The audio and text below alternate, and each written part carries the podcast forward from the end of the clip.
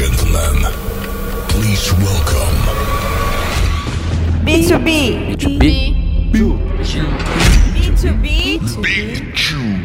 B2B. B2B Rocks.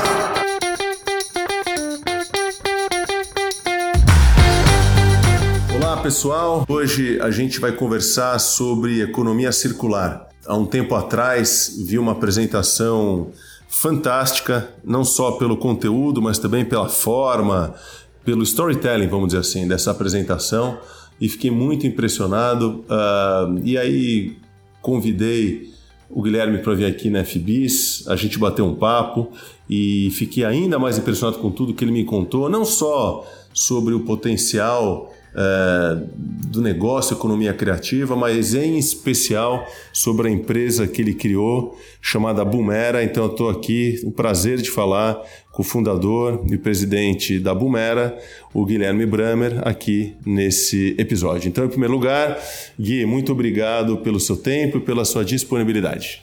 Olá, obrigado pelo convite e mal feliz de estar aqui com você nesse projeto tão bacana que você criou. Gui, vamos começar então pelo começo. Você está num negócio assim tão em voga hoje, né? Economia criativa, economia circular, aproveitar resíduos e fazer desses resíduos novos negócios, mas você está já há um bom tempo. Eu lembro que o começo foi tudo menos glamuroso, né? Então, se você puder contar para a gente como foi esse começo da Bumera uh, e para você chegar até onde você está hoje. Conta para gente. Bom, é, eu, eu, sou formado em engenharia de materiais, né? Por ser engenheiro de materiais, eu sempre fui curioso para entender como as coisas são feitas. Então, eu comecei minha carreira em grandes empresas de matéria-prima, é, para embalagem, ou aço, papel, plástico. É, em um momento da minha vida, eu entendi que eu precisava é, mudar, e isso aqui é difícil mudar para quem já está com uma carreira estabelecendo, crescendo, acabado de casar. É, e aconteceu comigo uma questão familiar. Meu sogro pegou um câncer muito pesado e a gente viveu com ele, com esse, com esse tratamento, e ele trouxe para mim para minha esposa uma visão de finitude, quer dizer, a gente às vezes esquece que a gente vai acabar. Ele, ele conduziu é, a forma com a doença de uma maneira muito nisso, vamos, vamos aproveitar o tempo, porque ele é curto, né? E a, a, acabou que ele me, me, criou uma semente de buscar o que eu gostaria de fazer, que era repensar a forma de produzir produtos. Ou seja, é, essa, eu vivia a indústria, eu via a quantidade de material bom que iria para estava indo para aterro, lixão, e fui pesquisar por aí, fui estudar projetos no mundo. Eu ainda era executivo de uma multinacional, e foi quando eu conheci uma startup americana que estava querendo vir para o Brasil de uma maneira totalmente desestruturada. E eu via LinkedIn na época, era a única rede social que eu tinha, só 10 anos atrás. É, conectei com, a, com, com, o CEO e o cara falou, cara, tempo perfeito, eu tô indo pro Brasil, não tô conseguindo operar no Brasil é, e tem um cliente aí no Brasil que eu gostaria que você me ajudasse, ok? Isso foi num sábado, segunda-feira a gente se encontrou, que ele estava vindo pro Brasil literalmente, e falou, você quer ir comigo amanhã no cliente? Era um cliente que eu atendia vendendo embalagem para ele, era o mesmo cliente, mesmo contato. Falei, ok, lá na hora então a gente explica que eu tô te ajudando, porque eu sou diretor de uma empresa, ela não vai entender nada que eu tô fazendo lá. E começou a reunião, ele realmente ela perguntou: o que você está fazendo aqui com, com o Tom? Eu falei: ah, eu tô meio que ajudando ele a entrar no Brasil, mas dando, quebrando galho, eu gostei muito do projeto que ele tem. Legal. Aí é, a, a, a reunião passou por inglês. E ela perguntou, Tom, e quando é que vai ter o CNPJ da empresa? E o Tom respondeu, what the fuck CNPJ? e aí ficou uma loucura a reunião. E o Tom virou para naquela hora e falou assim: não, fica tranquila que eu tô com o novo presidente da empresa no Brasil, o Gui tá fechando comigo como presidente, e ele vai resolver o problema aqui.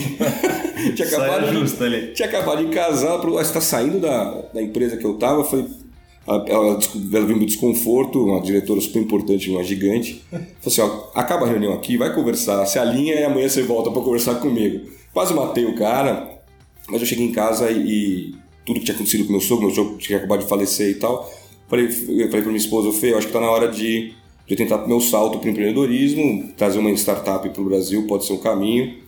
É uma loucura, mas obviamente que não deu certo, era um, era um modelo totalmente louco, não funcionou, mas me tirou o medo de empreender, tirou o medo de, de, de apostar, que o não que eu já tinha, né, quando saía de casa, e eu falei, putz, dá para fazer diferente realmente e questionar o status quo de como produzir produto. E foi, então aceitei, fiquei um ano com essa empresa, Só que eu, aí eu, Essa empresa do Tom, você está dizendo? é do, eu- não, é a Terra Cycle, uma empresa americana. Sim. É, Então, Você trouxe para o Brasil? eu ajudei a estruturar no Brasil por um ano, mas tinham vários senões. O Brasil tem cooperativa de catadores, o modelo dele não, não, não conectava com as cooperativas. E no começo eu estava querendo aplicar minha engenharia de materiais no projeto. Eu conhecia muito dessa parte de transformação de produto em novo produto. Só que aí eu, me, eu, a primeira vez que eu visitei uma cooperativa, eu tomei um soco no estômago. Eu falei, cara, o que, que é isso? Marginal Pinheiro, ainda tem gente que vive dessa forma no Brasil. Você imagina no, no interior do, do Nordeste, do Norte, como é que tá? Ou seja, o, o catador que hoje resolve 90% do problema do lixo do brasileiro é um ser invisível e vive com um sorriso no rosto. Quer dizer, você vai lá na- nas estruturas totalmente insalubres, aqui na Marginal Pinheiros, Marginal Tietê, e aquilo me transformou. Aí minha cabeça entrou em parafuso. Eu achava que entrar por causa da minha engenharia, do conhecimento técnico de produto. Eu falei, como é que eu faço ciência com consciência e conecto com o negócio social? Foi aí que eu, eu saí da, da startup e montei a minha. É, apresentei num- numa palestra que tava, eu estava já convidado para fazer e falou: estou com uma ideia de conectar tudo, conectar cooperativa, cientista, universidade, empresa e fazer um modelo de negócio dessa forma, de repensar a forma de produto. Aí a P&G, que eu, eu falo, a Procter Gamble acreditou nisso, estava uma diretora, né, a Gabriela Onofre, hoje já está em outro mundo, está no mundo digital agora. Ela acreditou em mim e me contratou. Então a nota número um da, da, da minha empresa foi da Procter Gamble, eu chamo de cliente anjo. foi meu cliente anjo. Ela É, a acreditou- Gabriela, a Gabriela Onofre, até parênteses aqui, ela também está numa outra empresa B2B, uma B2B SaaS, né, de serviço, super bacana, que é acesso digital, né? Exatamente. também vale a pena. Ela se reinventou empresa. total, ela estava nas gigantes e aí tá, assumiu lá com, com o há Eu, tempo. eu digo isso porque parte das conversas que a gente tem aqui no podcast é mostrar as oportunidades né, no mundo B2B. E ela é uma profissional alto calibre ali, alta hierarquia da Procter Gamble, uma empresa B2C, né? Uhum. Virou agora responsável por marketing, comunicação, ah, numa empresa B2B. né? B2B. Então fica aí a dica também para quem está ouvindo a gente. Exatamente, ela acreditou nisso, eu vejo muito isso. Acho que para essas novas ideias acontecerem, precisa muito desses, desses executivos empreendedores, né? De, que acreditam na ideia e assumem um risco, porque hoje é difícil assumir risco em grande corporação, e elas assumiram isso. Então, eu, eu, na minha vida até agora, de nove anos de empresa, eu sempre, meus projetos sempre cruzaram com executivos que acreditam e querem fazer diferente dentro de gigantes. Então a Gabriela acreditou e a gente fechou o negócio e começou. E dali foi, dali a gente fechou o Comitê Olímpico para fazer. O que quer dizer fechou? O que, que É, a, gente, fechou? a gente fechou um contrato onde eu, eu era responsável de pegar resíduo em cooperativa de catador, que não tinha valor econômico para eles, muito, muito, por exemplo, embalagens de detergente líquido flexível, são produtos que não têm valor na reciclagem. De qualquer empresa. De qualquer empresa. Lixo mesmo. Lixo, Tá. lixo. Que vai para as cooperativas, passa naquela esteira e eles não vendem para ninguém. Então acaba indo para aterro sanitário ou lixão. Certo. Tá? Então, o que que eu, qual que era o modelo que eu tinha criado? É como, como eu conseguia criar valor com esse produto. Porque ali é um papo meio técnico, é um polímero que tem engenharia ali, que se você conseguir recuperar, você tem uma matéria-prima nobre. Esse que eu acreditava e começou a dar certo. A gente começou a botar em laboratório isso, começamos com parceria com a universidade, começamos no- na Mackenzie, hoje estamos na Mauá, trocando ideia com cientistas muito bons de polímeros e começamos a achar soluções para produtos como fralda suja, como cápsula de café, é, de plástico, embalagens flexíveis. Então a gente entrou no mercado que ninguém está olhando, que é um mercado que não tinha valor, era um lixo literalmente. Aí você criou o polímetro reciclado, é isso? Isso, é um polímero com alta tecnologia, Uhum. que tem propriedades muito parecidas de um polímero virgem, de uma resina plástica Aí a virgem, Procter comprou esta matéria-prima para para fazer produto, para fazer displays de pontos de venda, produtos que eles já usavam com matéria-prima virgem, eles, eles começaram a usar a nossa resina. Você vendia a resina ou você vendia O produto, o final? produto, Ah, então o você produto. Comprava essa resina, transformava em produto Eu pegava lixo, transformava em resina, fazia o produto e vendia para eles. Perfeito. E organizando o social, ou seja, tudo isso usando cooperativa de catador. Então, no começo, eh, a gente ia nas cooperativas, a gente percebia o quanto eles eram totalmente estruturados. Então, a gente criou um modo, um método de trabalho com as cooperativas que a gente faz desde saúde e segurança com eles, Kaizen, até reforma de banheiro, eh, instalação de equipamento novo, treinamento. Tem uma equipe hoje de 40 pessoas fazendo só isso na empresa vi- viajando de, do norte ao sul, treinando e, e, e- e aprendendo muito com as cooperativas, mas hoje elas são nossos, nossos parceiros de negócio de logística, porque eles fazem toda a coleta de resíduo que a Bumera precisa. Então começou assim a empresa, É, eu, eu usava muito, eu ainda acredito nisso, usar a ociosidade que o mercado existe, que é um conceito de economia circular também. Para que comprar um novo se tem algum disponível no mundo? E aí eu, foi uma primeira dificuldade que eu encontrei no meu modelo de negócio. A gente desenvolvia tecnicamente o lixo virar produto, sabia aonde coletar com as cooperativas, só que as empresas não acreditavam que eu conseguiria alugar ou arrendar fábricas de terceiros para produzir em escala. Então ele sempre nos tirava nessa hora do projeto. Falava, obrigado, Bumera, agora sai da frente que eu vou falar com o dono da fábrica.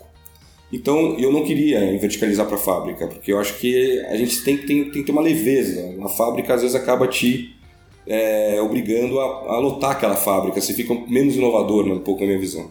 Em 2017 a gente tomou a decisão para onde a gente vai e a gente acabou verticalizando. A gente teve que comprar uma fábrica de uma spin-off americana é, e hoje a gente é totalmente verticalizado. A gente faz desde a da pesquisa e desenvolvimento, passando por logística reversa. A gente coleta resíduo nas lojas do Pão de Açúcar, é, a gente está coletando em condomínios residenciais, estamos coletando em escolas, tal. Esse material vem para nossa fábrica, a gente transforma em produto e faz um monte de coisa, né? pallets plásticos, lixeiras um monte de coisa. Os resíduos que você colhe são todos polímeros ou você também trabalha com resíduos industriais de indústria química ou outras uh, questões que, assim, de alguma forma impactam o meio ambiente e, ou podem ser utilizados pela indústria? A gente trabalha com todos os tipos de material, só que a verticalização veio, veio para o plástico por uma necessidade que o plástico está vivendo. O plástico precisa ser reinventado, ele precisa, gente precisa atuar porque ele está indo.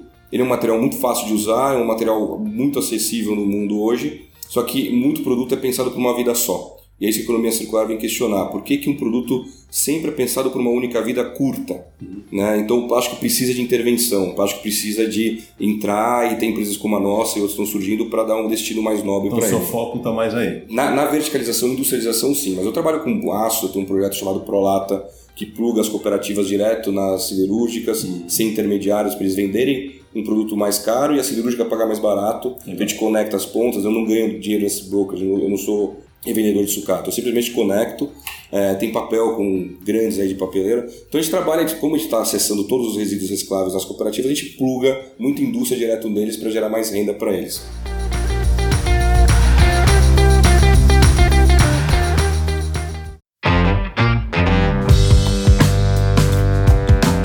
Você falou de economia circular, conta um pouco pra gente de onde veio esse conceito, como nasceu, como você está inserido nisso. Legal, economia circular, hoje o nome é economia circular, mas já foi simbiose industrial, ecologia industrial, cradle to cradle, e hoje o nome que está sendo falado é economia circular, que foi é, lançado esse nome pela, pela Ellen MacArthur, que é uma ambientalista do Reino Unido, é, Bom, economia circular nada mais é que realmente provocar a indústria. É, é, perguntar para a indústria por que ainda continuamos pensando linearmente. O que é pensar linearmente? É extrair recursos naturais, fazer produto, botar isso no mercado e o brinco, rezar para quebrar para eu vender outro. Esse é o modelo tradicional de produto. Né? Uma empresa de sucesso de produto é isso: você constrói um negócio animal, acessível, que tem uma baita experiência, mas reza para ele perder funcionalidade para você vender outro. Né? É, a economia celular questiona isso. Fala assim, será que sem abrir mão da tecnologia, sem abrir mão de acesso a produto ou serviço, é, será que não dá para criar produtos que sejam mais fáceis de manutenção, produtos mais fáceis de recuperação para um outro ecossistema? E é isso que ele vem questionar. Até modelo de negócio. É, então eu até brinco assim. Tem uma empresa chamada, uma startup chamada Refill nos Estados Unidos. Que, como, como fala de novo? É, Refill. É, Refill. R-E-F-I. Isso, exatamente. Ah. É, o que ela faz? Você faz uma assinatura, um subscription, aí você cria uma conta e você recebe um, um squeezezinho de alumínio. Você está andando por Nova York, tá, deu sede para tomar água, você cria, abre o seu aplicativo, ele te fala, ó, essas três, quatro cafeterias ou bares têm nosso filtro. Você entra lá, com o aplicativo você libera o filtro, enche sua garrafa. Não tem e... copinho, não tem nada. Não, você leva seu squeezezinho de alumínio e você é cobrado mensalmente por mililitros de água que você consumiu. Que legal. Quer dizer, você é repensar. Então, o começo circular não é, não é tecnologia da NASA, é, é repensar a forma de fazer as coisas. A forma de desenhar um produto, desenhar um serviço. Isso é economia circular profunda, que se confunde muito com a reciclagem. A reciclagem é o, é o pontinho do iceberg que está vindo por aí. É, mas transformar produtos em serviços é um papel da economia circular. E Gui, para quem quer se aprofundar nesse assunto, existem eventos lá fora, livros, artigos? O que, que você pode recomendar como fonte para a gente se aprofundar nesse assunto tão, é, tão importante né? e tão é, empolgante também? Bom, hoje tá, tem cada vez mais conteúdo sobre o tema. É, a Fundação Ellen MacArthur, o próprio site deles é a Fundação Ellen, é, Ellen MacArthur Foundation.co, se eu não me engano. É, mas é fácil, é só buscar a Fundação é, Ellen MacArthur Foundation. Tem muito conteúdo lá. É, tem vários cursos, inclusive tem um curso nosso no, na, na plataforma escola.org aqui no Brasil, que é um curso de economia circular que a Bumera montou, que está bem completo. Tem muito livro saindo com o próprio título Economia Circular, disponível já para leitura. É, então tem muita coisa saindo sobre o conceito. Então, cada dia alguém está falando sobre o tema e, e, muitas empresas globais e nacionais estão assumindo compromissos mundiais para realmente adotarem o conceito como premissa estratégica. E é isso que está ganhando corpo, está ganhando velocidade ganhando negócio, na verdade. É, claro, você é uma empresa super B2B, né? Dentro da cadeia de valor você conecta é, empresas com cooperativas e, e dá anexo a tudo isso através desse conceito de economia circular. Queria entender um pouco dos seus clientes. Os seus clientes são clientes B2C, são clientes B2B, são os dois? Quem, quem, quem contrata seu serviço? Eu tenho dos dois tipos. Eu tenho desde uma Nestlé, Unilever, Natura, Boticário, como tenho BASF, Down, é, é, empresas bem B2B, hardcore mesmo, né? Solvay, Rodia, são empresas que também precisam entender e querendo eles querem fazer diferente, eles querem repensar. Então o que eu brinco com eles assim, eu não sou o inventor da roda, o que uma empresa como a nossa consegue fazer para uma gigante começa é acelerar essa roda. Vou dar um exemplo. A Dow é uma das maiores empresas de polímeros do mundo, uma empresa com ciência aplicada para grandes produtos, excelentes produtos, e querem entrar no mercado de economia circular com resinas recicladas com alta, altíssima qualidade. A gente ofereceu o nosso trabalho e montamos uma planta junto com eles, justamente para nós sermos o, o, produtor dessa resina com toda a tecnologia que a Dow tem. Uma planta na sua fábrica, na fábrica Não, deles? Na, na, nossa fábrica. Então a gente tem uma operação hoje é, para produzir umas resinas recicladas com a tecnologia que a Dow desenvolveu junto com a gente, quer dizer, eu brinco, né? Os PHDs que sempre foram pagos para extrair petróleo fazer resina virgem, eu estou usando esse knowledge desses caras fantásticos, absurdos, conectado com os Estados Unidos, Singapura, Brasil, para pegar essa inteligência e usar para transformar lixo em produto bom. Então é isso que a gente faz. Então a gente acelera. Para dar ou fazer isso por conta própria, obviamente tem dinheiro, tem tamanho, tem gente, só que ela tá com o DNA dela pouco pautado naquele ecossistema natural. Sim. A gente plugou neles e acelerou esse processo para eles. Gui, eu acho é, fascinante você conseguir mostrar para uma empresa que ela pode transformar lixo em matéria-prima. É, você tem algum exemplo é, de que a empresa transformou o lixo dela em produto para ela? Não sei se tem nome para isso. Uma economia circular autogerenciável, algo assim? Tem exemplos tem, disso? Tem, tem. No Brasil está chegando alguns, vou citar alguns. O próprio Unilever está pegando embalagens no mercado, embalagens de detergente e tal. Dela própria. Dela. É, acaba, é difícil você pegar exclusivamente só dela, de marca. Então ela pega correlatos também, a gente ajuda nesse processo é, nas estações de reciclagem do pão de açúcar e tal. E esse material volta para o processo, vira embalagem de novo. Né? A Natura também está começando a fazer esse tipo de trabalho, o vidro virando vidro de novo. Cápsulas é. de café, imagino. Cápsulas de café ainda não conseguiu fechar o ciclo de voltar a ser cápsula. Mas vira alguma outra coisa? A gente está fazendo porta-cápsulas para ah. Dolce Gusto, a gente está fazendo cadeiras, estamos desenvolvendo lixeiras, uma série de novos produtos feitos de cápsula reciclada. Fralda suja, a gente agora vai lançar também, já estamos conseguindo reciclar a fralda, fralda coletada em creches e fazendo, fazendo novos produtos. A gente está tá, tá para lançar uma linha. Então é, é, tudo, é tudo material, é tudo matéria. E se é matéria, você consegue, com ciência, transformar essa matéria de novo. Quer dizer, isso que é o, que é o fascinante. A gente. É, é muito legal deixar o cientista criar, porque o cientista ele não tem, não tem tampa na panela. É, e aí a gente formar isso, que o cientista, como eu falei, não tem, às vezes ele não tem, não está preocupado, não é core dele se preocupar com o negócio, está lá para pensar, para estudar só que plugando ele com a indústria que tem uma velocidade de, negócio diferente, está sendo coisas fascinantes. Então tem coisa boa. Hein? Gui, eu fico me colocando é, no lugar de alguém que está ouvindo esse podcast, alguém que está saindo da faculdade ou querendo mudar de carreira. E, e se tem uma palavra, talvez até um pouco desgastada hoje em dia, que é propósito, né? Você tem para dar e vender, né? É uma empresa com propósito, assim, absolutamente nobre e, e, e, e, algumas empresas até forçam uma barra para achar o seu e no seu caso a coisa é, nasceu com isso. E fazendo essa, esse link de oportunidades, eu lembro que você me contou que uma das pessoas que trabalha ou trabalhou com você veio de uma empresa de bem de consumo, né?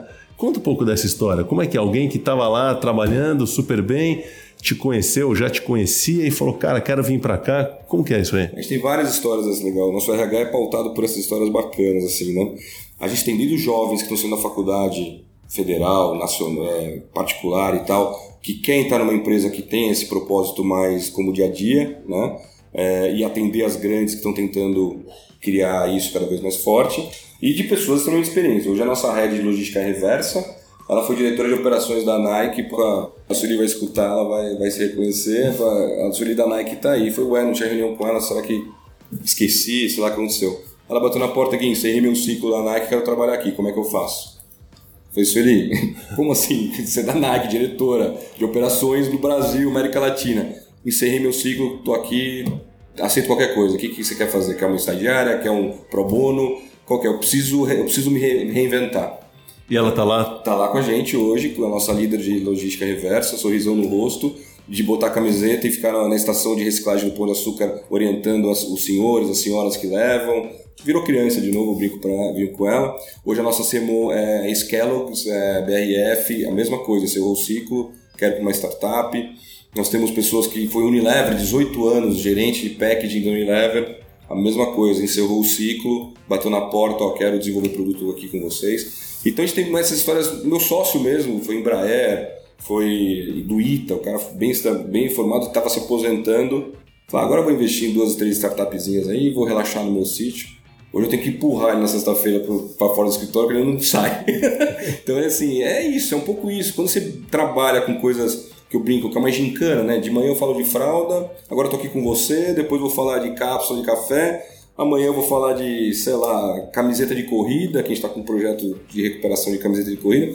Então, todo, cada dia tem uma brincadeira ali nova. Então, acho que é, é isso. Acho que é isso que a gente está precisando, né? Trabalhar um pouco mais leve, é, não abrindo mão de resultado. Ninguém aqui é assistencialista, pelo contrário. Pô, mas fazer negócio ajudando empresas que querem se transformar. Acho que é bacana isso. Gui, sobre o seu a administração do seu tempo, eu fiquei curioso, né? A gente marcou essa conversa, te mandei um e-mail e se responder esse e-mail para mim, sei lá, um horário bizarro, cara. Três, quatro da manhã, não sei que horário que era. E ainda se escreveu lá, ó, eu respondi, acho que parece que é automático, eu, eu respondi nesse horário por questões pessoais, eu não espero que você me responda agora. Conta aí, meu, o que é isso? Cara, eu sou meio assim, cara. Eu, eu, eu durmo bem, mas eu durmo em horários assim malucos. Eu, eu minha cabeça realmente é meio, é meio louca. Então eu, eu tenho esse. Eu, eu administro bem meu tempo. Pela primeira vez na vida agora eu tenho uma assistente, nunca tive isso na minha vida. Sempre eu. Mas aí agora a demanda aumentou demais e, e realmente eu preciso me organizar.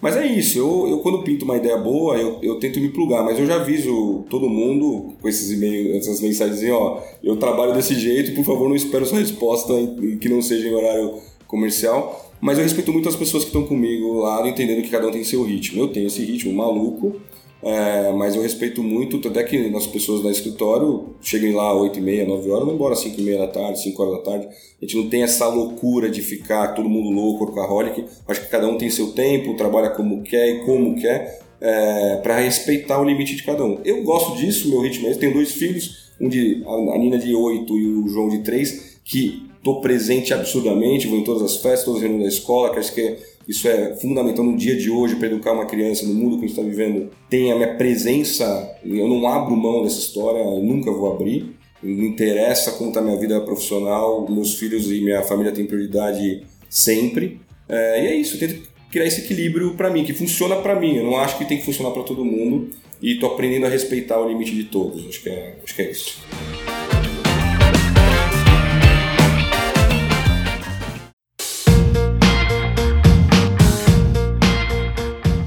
Você falou do seu escritório, é, a fábrica e a parte, é, sei lá, administrativa, financeira, marketing, está tudo junto, separado? Como é que é? Ah, não, o escritório nosso, comercial, marketing, fica numa casa super legal aqui no Brooklyn. É, em São Paulo, né? Em São Paulo. É, tem um jardinzão no meio, churrasqueira, é um negócio bem diferente mesmo. A fábrica, tem, nós temos duas, né? Uma no Paraná, na cidade de Cambé, do lado de, de Londrina. Essa faz reciclagem de material plástico flexível, que é mais complexo, um pouco mais difícil para fazer lonas agrícolas é, e outros produtos. É, então, uma tecnologia super legal que a gente criou lá. E agora estou abrindo, a gente acabou de assinar uma joint venture com uma empresa em Atibaia, chamada Lar Plásticos, que ali tem uma linha de reciclagem completa. É, desde a lavagem do resíduo até produtos injetados, lixeiras, pallets, caixas, qualquer coisa que a gente queira injetar, a gente consegue agora fazer de ponto a ponto. Olha que legal, pessoal. Eu, eu particularmente estou inserido numa economia digital, né? Sou sócio aqui da FBIS, criei o B2B, que é uma agência de publicidade dedicada a clientes B2B. E quando eu acho que a inovação está vindo do digital, está vindo da Singularity University, está vindo do Google e está vindo desses lugares, de repente eu falo com um cara que né, transforma lixo uma coisa absolutamente física, concreta, feia até, né? Assim, de uma forma, a sociedade não olha de uma maneira natural e muito menos ajuda, acho que difícil. Você nada contra a correnteza, você partiu de um jeito, no meu olhar também muito difícil, né? A história com seu sogro, você saiu da sua empresa. Então, não poderia ser melhor essa conversa para inspirar, trazer um olhar, trazer uma luz para quem repensa sua carreira e também até talvez pessoas que possam criar dentro das suas empresas soluções inovadoras e talvez a Boomera possa ser esse seu parceiro para fazer com que você não precise sair da sua empresa, né? Para ter esse espaço e se recriar aí dentro. Então, quero agradecer demais esse, essa conversa, essas ideias que você está dividindo e, e caminhando aqui para o finalzinho, você pode contar para a gente um, uma novidade? Para onde está a sua cabeça? Que você, meu, é 200 por hora ou 300 por hora. Se você acorda três da manhã, eu imagino que você acorda cheio de ideia. Você tem um livrinho aí que você não trouxe, não estou vendo nada, que possa, enfim, ter algumas informações que sejam relevantes para a gente? O que, que você vai aprontar aí nesse ano? Conta para gente. Bom, esse ano eu estou bem, bem focado. Estava até comentando com o Web aqui, eu estava indo para Israel, ainda vou esse ano de qualquer jeito. Estava indo, infelizmente, por causa do coronavírus aí que todo mundo está vivendo, é, foi cancelada essa minha primeira ida, mas minha ideia agora é, é começar a ir para um pouco para o digital. Né? É, o físico, o lixo ele é físico, sempre falo isso. Nossas soluções nunca vão deixar de ser física, porque o lixo é físico. É, ainda não inventaram um sprayzinho que ele desaparece, então a gente tem que trabalhar na ciência, na indústria. Só que agora eu estou querendo digitalizar um pouco essa informação. A gente tem muita informação na mão. É, a gente sabe onde o lixo vai, eu brinco, vamos seguir o lixo. Então sabe, a gente sabe que o lixo daqui vai para aquela cooperativa, que vai para outro lugar. Essa informação é dada, essa informação é, é importante até para a marca saber para onde uma embalagem está indo. E hoje, como é que eu faço essa conexão com, com as tecnologias que estão por aí? Learning Machine, com, com inteligência artificial. Como é que eu consigo extrair dados desse, do lixo? Né? Então eu estou nessa onda agora, estou brincando que quero criar o Tinder do lixo, que é trabalhar um pouco com. que como eu tenho. Hoje eu faço isso offline. Que o que, que eu faço? Eu faço um match, né? Eu tenho um lixo, eu tenho que aplicar em algum lugar. E às vezes esse lugar usa matéria-prima virgem. Então eu substituo uma virgem por um lixo, por um que era lixo. Eu quero fazer isso de forma digital, com inteligência de ciência, botando muito dado nesse cérebro. Tem muita patente, tem muita, tem muita informação técnica disponível então, vou dar um exemplo pra, pra, pra do que eu estou falando. Outro dia, uma empresa que faz um produto que é a prova de bala quis que a gente seguisse o lixo. Então, para onde esse lixo vai? E aí, quando a gente foi achar, esse lixo estava sendo usado, obviamente não por eles, como freio de carro é, segunda linha. Quer dizer, pastilha de freio de freio, pela, pela, pela capacidade que aquele produto tem de, de atrito. Então eu quero digitalizar essa informação, ou seja, esse produto é bom também para atrito. Será que não tem um outro uso para ele em alguma indústria que não descartar? Então essa coisa de digitalizar esse cérebro maluco é que eu quero, quero o grande Tinder do lixo, no sentido de como é que eu plugo mais aplicações do que eu estou coletando. Então minha cabeça agora está totalmente voltada para isso.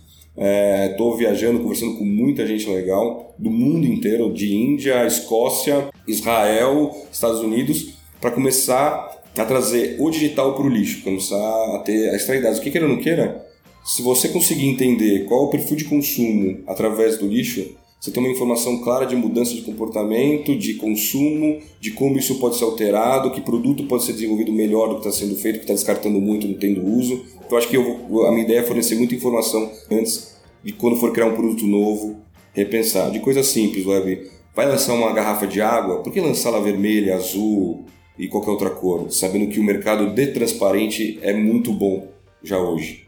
E o, o vermelho e o azul atrapalha muito porque ninguém vende. Tem esse tipo de coisa simples que às vezes o cara não faz por mal, mas por falta de conhecimento. Então eu quero começar agora a fornecer dados. Gui, se alguém quiser entrar em contato com você, como que faz? Fala comigo direto. É, o meu e-mail direto mesmo é o gui.bramer, Bramer, B-R-A-2-M-Z-R, arroba bumera.com.br. Bumera com dois Os, né? Dois Os. B-O-O-M-E-R-A. Cara, que, que aula, que inspiração, que vontade até de trabalhar na Bumera. Porra, se eu tivesse ali saindo da faculdade, cara, eu ia ser o primeiro ali na porta pedindo um estágio para você, porque realmente é um negócio demais. E é até interessante, a gente está conversando aqui na minha sala aqui na FBIS e embaixo da ponte aqui eu tô vendo Cooperativa. uma grande cooperativa né, dos catadores de lixo aqui da Vila Madalena, que é super famoso, reconhecido, que não sei se é coincidência, existe coincidência, mas enfim. Então, Gui, mais uma vez, muito obrigado. Agradeço também a audiência.